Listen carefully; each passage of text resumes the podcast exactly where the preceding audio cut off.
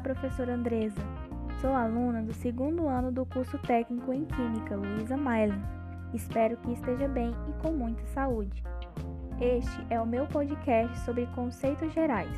Venho por meio deste podcast com o objetivo de entender a importância do recurso natural água e as implicações do uso da água no meio ambiente e diferenciar um pouco a poluição de contaminação.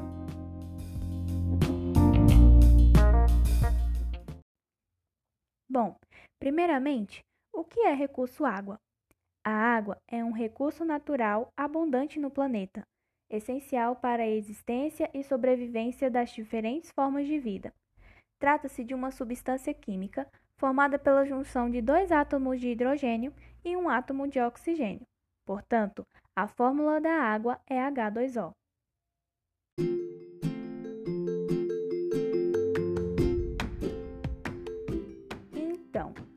Seria recursos naturais?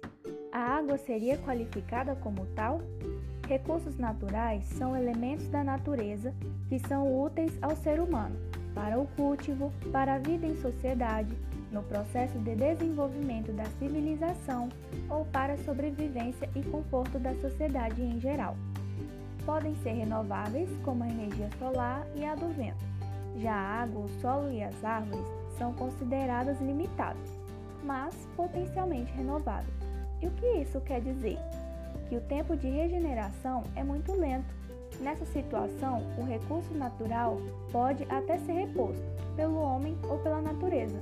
Mas, como a velocidade de regeneração é lenta, é muito provável que eles se esgotem se foram retirados da natureza em grandes quantidades. Para que estes recursos não deixem de existir, é preciso que sejam utilizados à medida que forem novamente formados na natureza. O melhor exemplo desta situação é a água potável.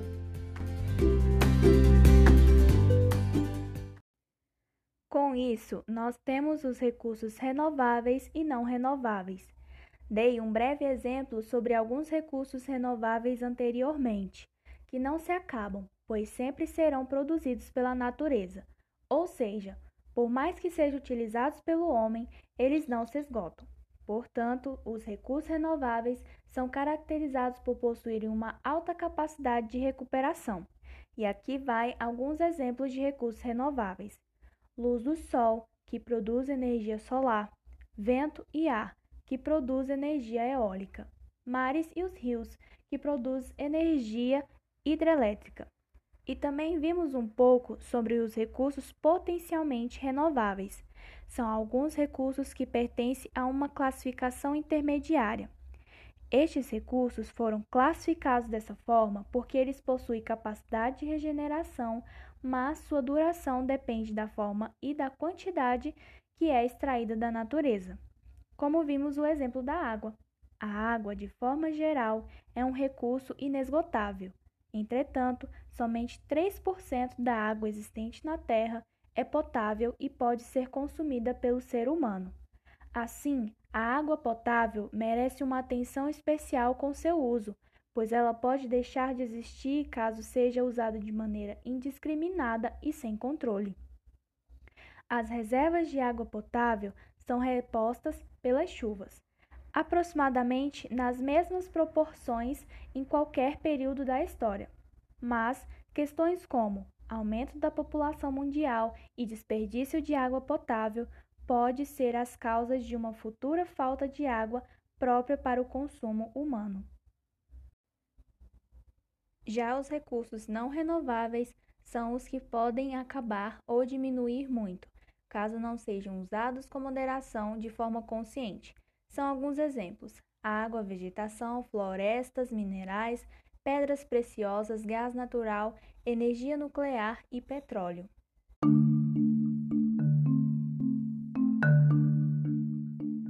Depois de aprendermos o que são os recursos naturais renováveis e não renováveis, quero chamar a sua atenção para o recurso água.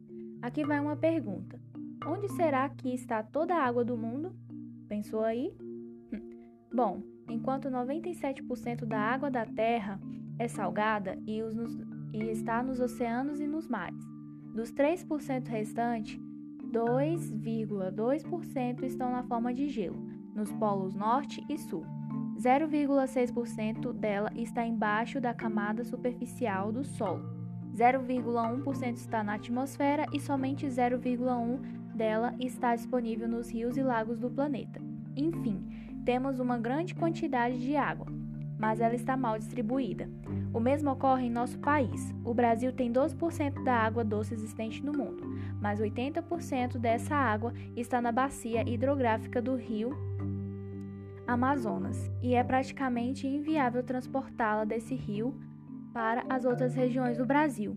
Isso seria muito caro.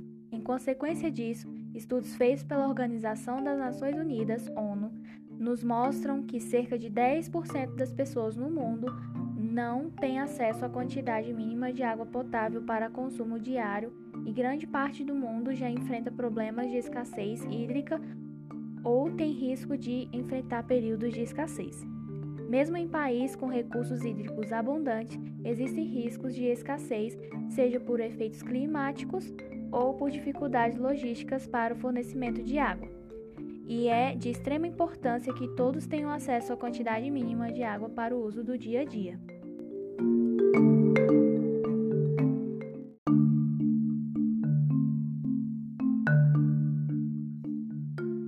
Brasil, a água é utilizada principalmente para irrigação, abastecimento, fins industriais, geração de energia, mineração, agricultura, navegação, turismo e lazer. Cada uso tem particularidades ligadas à quantidade ou à qualidade da água e altera as condições naturais das águas superficiais e subterrâneas.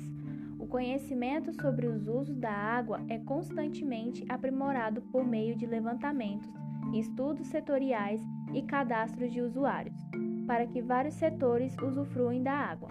A Agência Nacional de Águas e Saneamento Básico realiza estudos e emite normas que garantem o acesso aos recursos hídricos. Essa agência nacional é responsável pelo tratamento da água, evitando a poluição e contaminação da água. A poluição entende-se por uma alteração ecológica provocada pelo ser humano, que prejudica direta ou indiretamente sua vida ou seu bem-estar, trazendo danos aos recursos naturais e impedindo as atividades econômicas. Porém, nem toda alteração ecológica pode ser considerada poluição.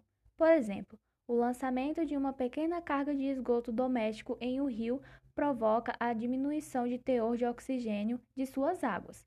Mas se não afetar a vida dos peixes, nem a dos seres que lhes servem de alimento, o impacto ambiental provocado pelo esgoto não é considerado poluição. Já a contaminação é a presença em um ambiente de seres patogênicos ou substâncias em concentração nociva ao ser humano. No entanto, se não resultar em uma alteração das relações ecológicas, a contaminação não é uma forma de poluição. Essa diferenciação é fundamental no caso do ambiente ser a água. Se estivermos falando em contaminação da atmosfera, a diferença entre contaminação e poluição perde importância, visto que ela é o ambiente onde o ser humano capta oxigênio. O ar contaminado, seja com gases tóxicos ou partículas microscópicas, em suspensão, também não pode ser confinado em um determinado espaço, como o solo e a água. Assim, a contaminação do ar tem consequências diretas na vida do homem, devendo ser classificada também como poluição. Já o observado aumento de concentração de gás carbônico na atmosfera é apenas poluição, visto que este gás não é potencialmente tóxico.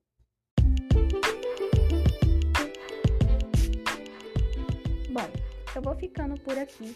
Espero que tenha gostado e conseguido compreender o quão importante é o recurso água para a vida em si e que os cuidados são necessários para bons resultados no agora e futuramente. Tchau!